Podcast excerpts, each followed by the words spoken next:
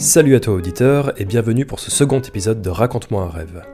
Je suis Dimitri et je te présente Loïc, un énergumène que j'ai rencontré il y a bientôt deux ans alors que je partais pour la première fois en camp de vacances en tant que moniteur. Juste avant que l'épidémie du coronavirus ne nous pousse au confinement, on s'était retrouvés sur la terrasse de mon immeuble. C'était la fin de l'après-midi, les oiseaux chantaient, les voisins bricolaient sur leur balcon, et moi, j'ai donné à mon ami une tasse de café ainsi qu'une petite liste de questions et j'ai allumé mon micro. Mesdames, Messieurs, bonjour. Auditrices, auditeurs. Je dois me présenter en quelques mots. Et je vais commencer par ceci. Je m'appelle Loïc. Lopez. Sébastien De mon deuxième prénom. Et j'ai 25 ans. C'est une présentation concise, n'est-ce pas? Euh, rentrons dans le vif du sujet. Comment j'en suis venu à travailler avec les enfants? J'avais fait un certificat de babysitting à la Croix-Rouge à 13 ans et demi, alors que normalement c'est 14, ou, l'inverse, 12 ans et demi, normalement c'est 13, je ne sais plus. Ah, j'étais fier, j'étais fier, 6 mois d'avance, c'était extraordinaire. Et c'était tellement stressant de, de- m'occuper d'un petit enfant. Et je me suis dit, ah, c'est pas pour moi. C'est chouette, mais toutes ces petites choses à voir, à faire attention, euh, une vie entre tes mains, euh, c'est pas le moment, c'est pas le moment. Ou peut-être ce sera jamais le moment. Du coup, je suis parti sur l'informatique. Période de ma vie de dépravé, euh, où j'ai festoyé longuement et régulièrement, entouré de, de jeux vidéo et de métal. Mais du coup, ça n'a pas fonctionné. Je me suis rendu compte vers justement 17 ans que j'avais besoin de, de m'ouvrir à, plus de, de, de contacts humains. Et c'est pour ça que je suis allé donc faire des camps de vacances euh, proposés par ma maman parce que j'avais besoin de faire du petit travail dans l'été. Et j'ai vraiment... Alors là, sur le coup, j'ai adoré. Avec une équipe, euh, euh, je me suis rendu compte de ce que c'était une dynamique, euh, un travail de chacun. Sur, il y avait beaucoup cette question d'initiative, d'optimisation, des petits moments de la journée. Enfin voilà, toutes ces choses-là sur une semaine, du coup très court mais très intense. C'est très chouette. Pendant une année, j'ai rien fait. Ensuite, j'ai fait deux camps de vacances cet été-là. J'ai fait mon premier camp de vacances avec des personnes en situation de handicap. Donc, euh, eux, à cette époque-là, ils me disaient qu'il fallait dire euh, des personnes valides ou invalides. Et du coup, c'était sur un camp de sport, le rafrobal, qui est un sport du coup pour les personnes valides et invalides de 7 à 77 ans.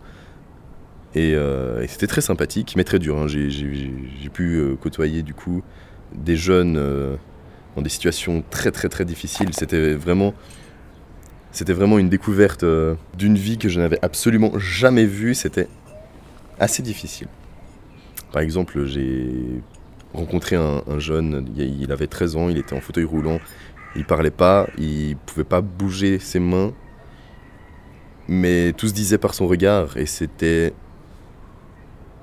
Ce que je voyais dans son regard, c'était une, une tristesse, une, j'avais l'impression qu'il en avait juste marre d'être ce qu'il était et qu'il était si conscient de sa situation. C'était, enfin, ça m'a vraiment, pendant des années, ça m'a, travaillé. Et c'est pour ça que je me suis dit, je vais peut-être pas aller dans le handicap parce que c'est, c'est trop dur. Pour moi, c'est, je pouvais pas revivre ce regard à nouveau. Voilà. Tu travailles actuellement en parascolaire. Pas trop dur la vie? Alors un petit peu, c'est un peu compliqué. C'est un cadre, euh, le parascolaire, euh, très stressant, on n'a pas beaucoup de temps.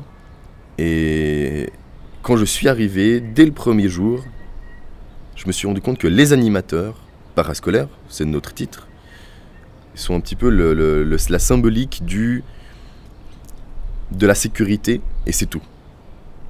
Alors c'est important la sécurité, bien sûr, mais j'ai l'impression que créer des liens avec les enfants, c'était pas habituel pour eux c'est pas le point principal sur lequel on doit travailler euh, au parascolaire. C'est vraiment le cadre, la sécurité, les faire manger et faire des activités.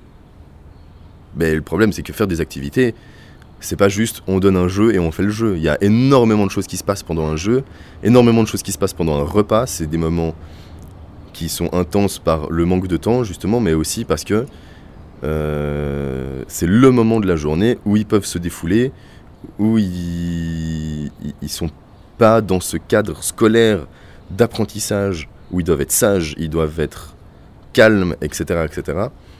Et donc forcément, pour eux, bah, ils se libèrent, ils se, se lâchent, et il faut aussi comprendre ça. Et j'ai l'impression que justement, qu'il y a des collègues où la remise en question est un peu compliquée, où le travail social n'est pas leur priorité, c'est juste un travail alimentaire. Euh, petite blague, vu que c'est le moment où on mange.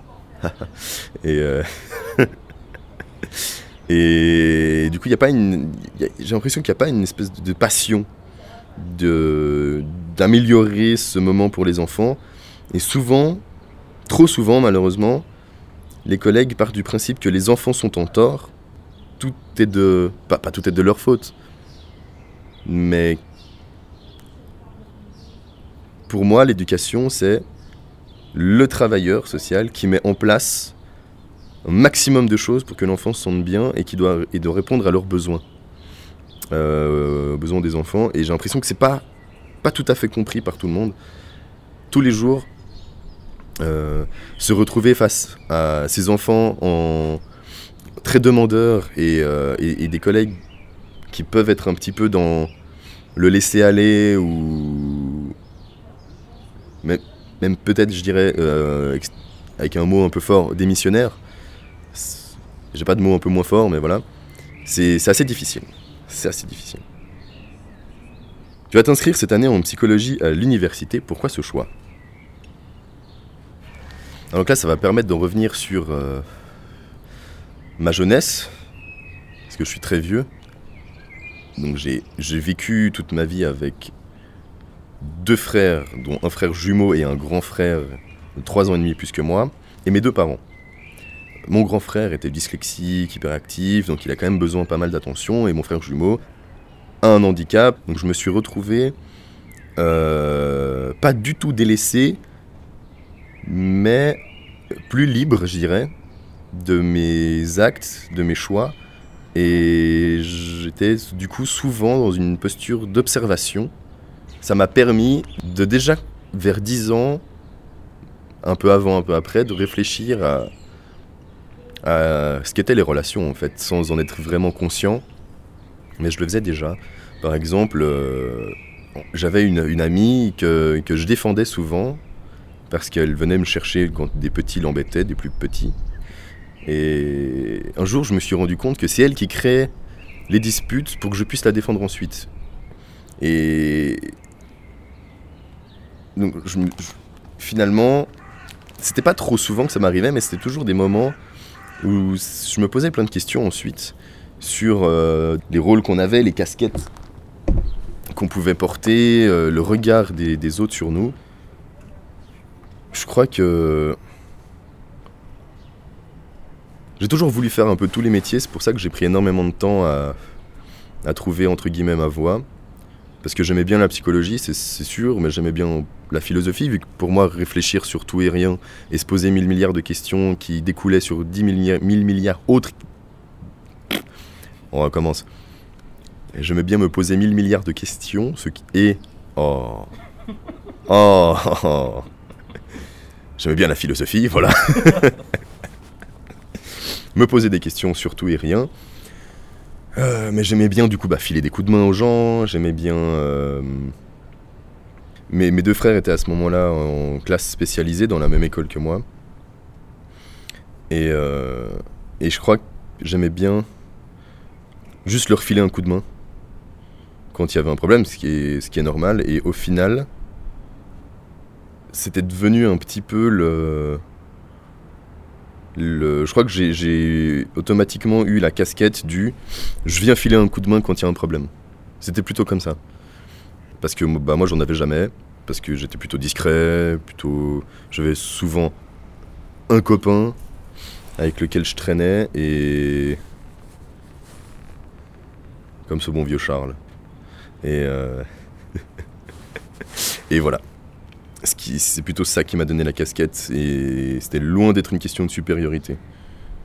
Juste, je rentrais plus dans les cases, dans les standards qu'on attendait et, voilà. ce qui a consolidé mon observation et mes réflexions, c'est que du coup, vu que dans mon adolescence, j'ai très vite connu euh, très tôt le cannabis, l'alcool, les soirées, les boîtes. C'est-à-dire qu'à 13 ans et demi, j'avais bu mes premières bières. Bon, c'est peut-être pas forcément tôt pour certains, mais euh, en général, c'est plutôt tôt.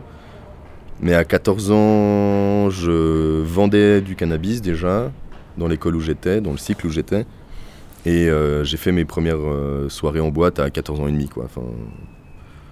Et du coup, j'ai vraiment pu découvrir ce que c'était d'être entouré de personnes qui étaient pour moi des adultes, qui même s'ils avaient entre 18 et 25 ans, c'était clairement des, adultes, mais dans un cadre tellement différent de tout ce que je connaissais. Et au final, j'ai vraiment apprécié ce monde de la nuit, un peu, où j'ai vraiment pu voir des, comportements, avoir des discussions avec des gens euh, qui étaient inverses à tout ce que j'avais pu voir à l'école, en fait. Et dans ma vie de famille, et partout là où j'ai pu aller en fait, avec mes parents. Je crois que c'est pour ça aussi qu'aujourd'hui je veux aller en psychologie, parce que bon, j'ai pas lu beaucoup de livres. J'ai plutôt eu toutes mes connaissances et toutes mes réflexions par la discussion avec mille milliards de gens dans la vie de tous les jours, nuit, jour, euh, professionnel, euh, informel, etc. Et après toute cette pratique et toutes ces observations de la vie euh, des gens, bah, je me dis à un moment, est-ce qu'il ne faudrait pas apprendre ce qui a été fait avant, ce qui a été découvert, ce qui...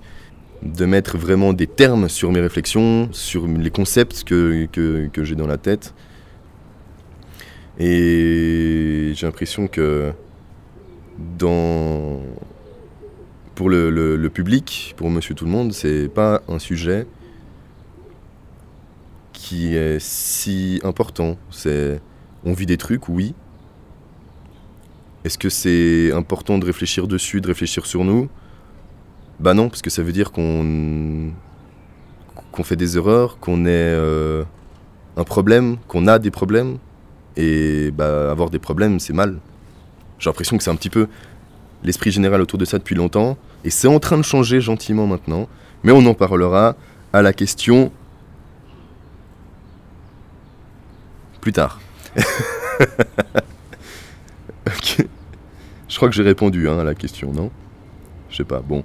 5. Comment espères-tu vivre ta vie une fois ces études terminées?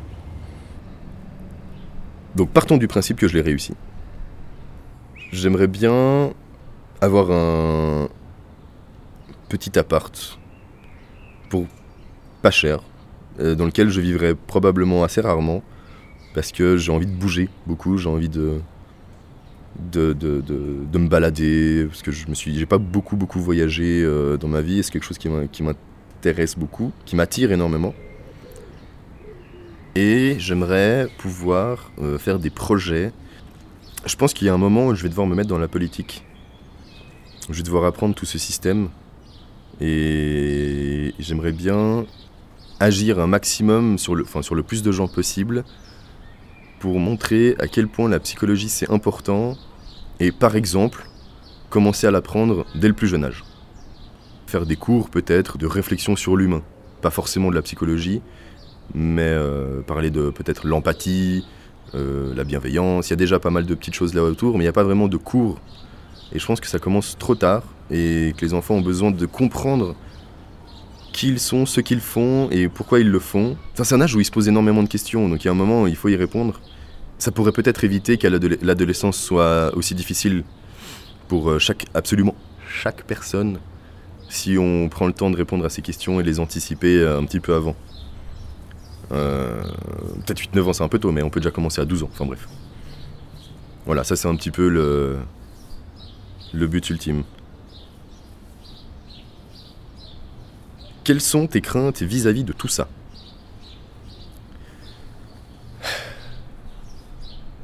Ah putain.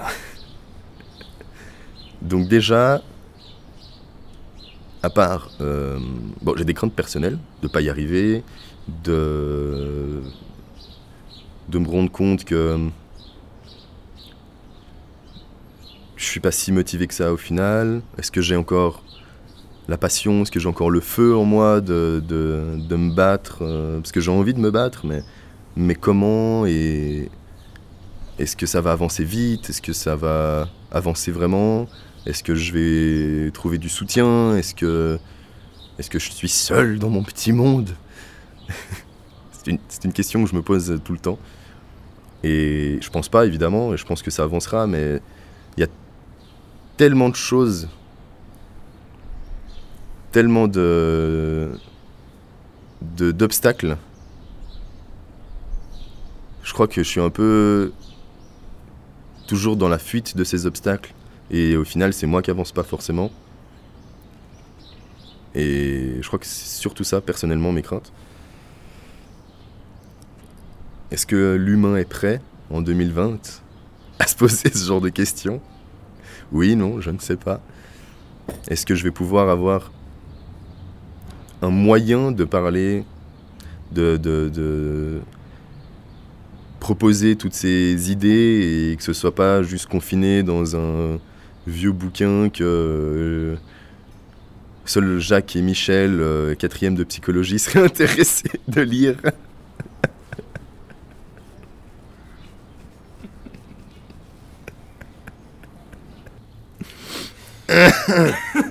Excuse-moi. J'étais obligé. Jacques et Michel.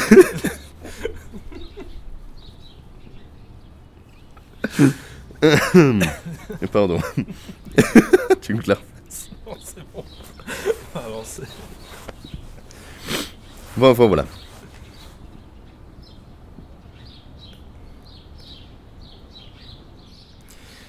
Comment vois-tu le monde de l'éducation aujourd'hui?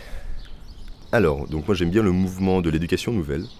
Et lorsque j'ai découvert ce mouvement, je me suis dit, putain, c'est vraiment ça que je veux pour, euh, pour le travail avec les, avec les enfants, dans l'éducation, dans la formation même d'adultes. Euh.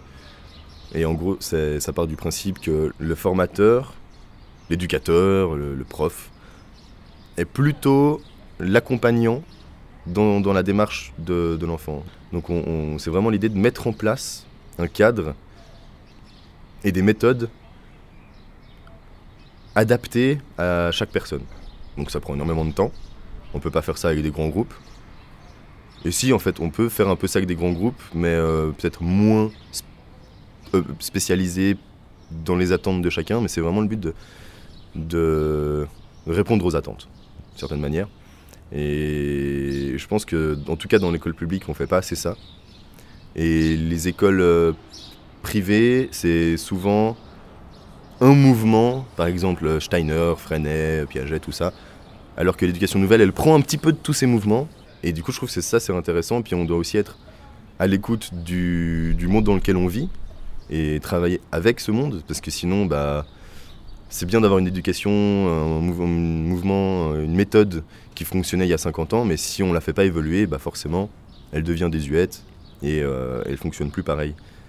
Par exemple, c'est l'éducation nouvelle qui a dit qu'on devrait mettre des chaises à la taille des enfants, ou des bureaux à la taille des enfants, des meubles avec lesquels ils peuvent euh, euh, accéder facilement. Et c'était, il y a 60 ans, 70 ans, quelque chose on n'avait pas idée de se dire euh, mettre une chaise la taille d'un enfant de 6 ans. Alors que typiquement, ça vient de l'éducation nouvelle. Et il y a plein de petits exemples comme ça de, ce que l'éducation nouvelle a intégré à l'école publique. Et je pense que ça doit continuer dans ce sens-là, même si malheureusement c'est un peu lent. Il y a pas mal de, problèmes encore. Par exemple, dans l'éducation aujourd'hui, il y a l'évaluation qui se base sur la faute et pas sur les réussites. C'est. T'as fait faux, c'est en rouge, t'as eu telle note parce que t'as fait des erreurs et Et l'éducation nouvelle, c'est plutôt l'auto-évaluation. On regarde où on en est par rapport à notre chemin, depuis le moment où on a commencé euh, euh, telle ou telle formation, tel ou tel euh, apprentissage. Ça met dans la tête des, gens que l'erreur est mauvaise, alors que c'est par l'erreur qu'on apprend je trouve ça un petit peu dommage. Ça va évoluer, ça va avancer, on va y arriver au bout d'un moment. Si je ne m'abuse, en Suède, ils sont extrêmement avancés par rapport à nous. Et... En Finlande, ouais, en tout cas dans le nord. Le nord. Et il me semble qu'ils sont déjà pas mal sur ce genre de questions. Enfin, en tout cas, c'est vraiment euh, sur eux qu'on doit euh, se baser euh, sur tout ce qui est au niveau de l'éducation et du, social en général. Quel genre de pédagogue aimerais-tu devenir? Pense que je parlerai très lentement et, et que j'essaierai de d'apprendre toujours des choses par le jeu. On apprend tous tout le temps de tout au final. Il y a des choses qui nous parlent, des choses qui nous parlent moins. Pourquoi ça nous parle? À quel moment? C'est c'est un peu ce genre d'idée-là que, que j'aimerais bien mettre en avant. Mais de nouveau, j'en sais encore pas grand-chose. Je suis pas très très sûr euh, de tout ça. Je te laisse adresser un petit message à ceux qui aimeraient entreprendre ce que tu réalises. Tout seul. Tout seul. Tu me fais un signe, tu viens me chercher, moi je suis juste là, tu viens me chercher quand t'as fini de répondre. Ok.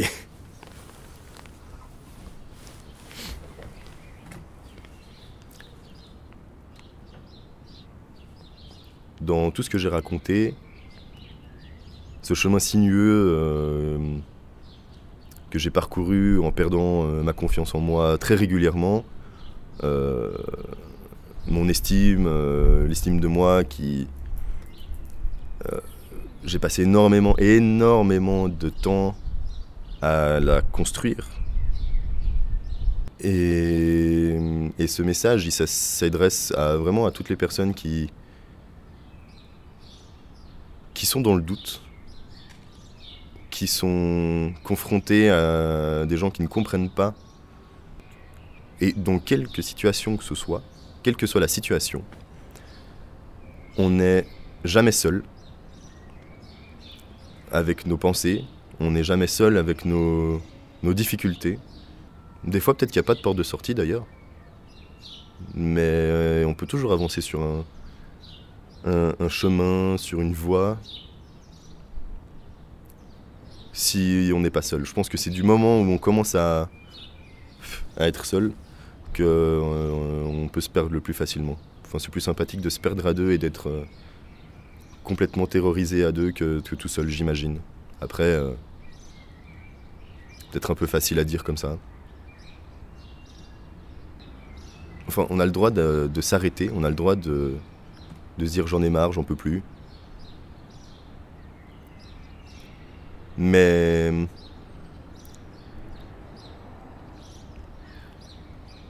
je pense qu'on peut se dépatouiller toujours un, un petit peu, petit à petit, peut-être. En tout cas, j'ai eu un cadre de vie qui m'a permis de, de pouvoir penser comme ça. Et, et j'aimerais que un maximum de gens puissent s'autoriser à penser comme ça.